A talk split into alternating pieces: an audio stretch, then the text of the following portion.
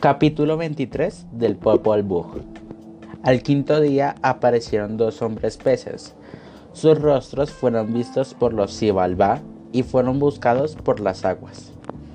Al día siguiente, dos pobres con rostros, vestidos y aspectos muy lastimosos fueron vistos por los Sibalba danzando el búho, la comadreja y el armadillo.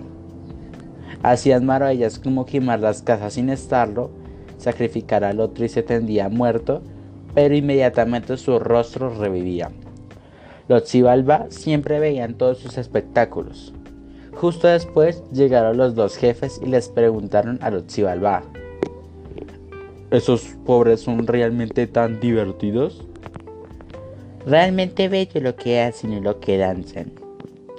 Los jefes les dijeron a los mensajeros que dispersaran la noticia del espectáculo y después los bailarines dijeron, ¿no tendremos vergüenza en subir a la mansión de los jefes? Gracias a nuestras feas caras de nuestros grandísimos ojos pobres. Los bailarines eran enfadados, atormentados, sin querer ir deprisa y numerosas veces los mensajeros los trataron con violencia. Los golpearon para llevarlos ante los jefes. Llegaron así ante los jefes. Los empezaron a interrogar sobre su padre, su madre, su familia, de dónde viene y quiénes son.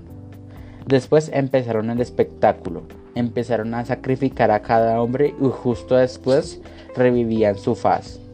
Hasta que pidieron que sacrificaran entre ellos y lo hicieron. Sacrificaron y revivieron la faz de cada uno.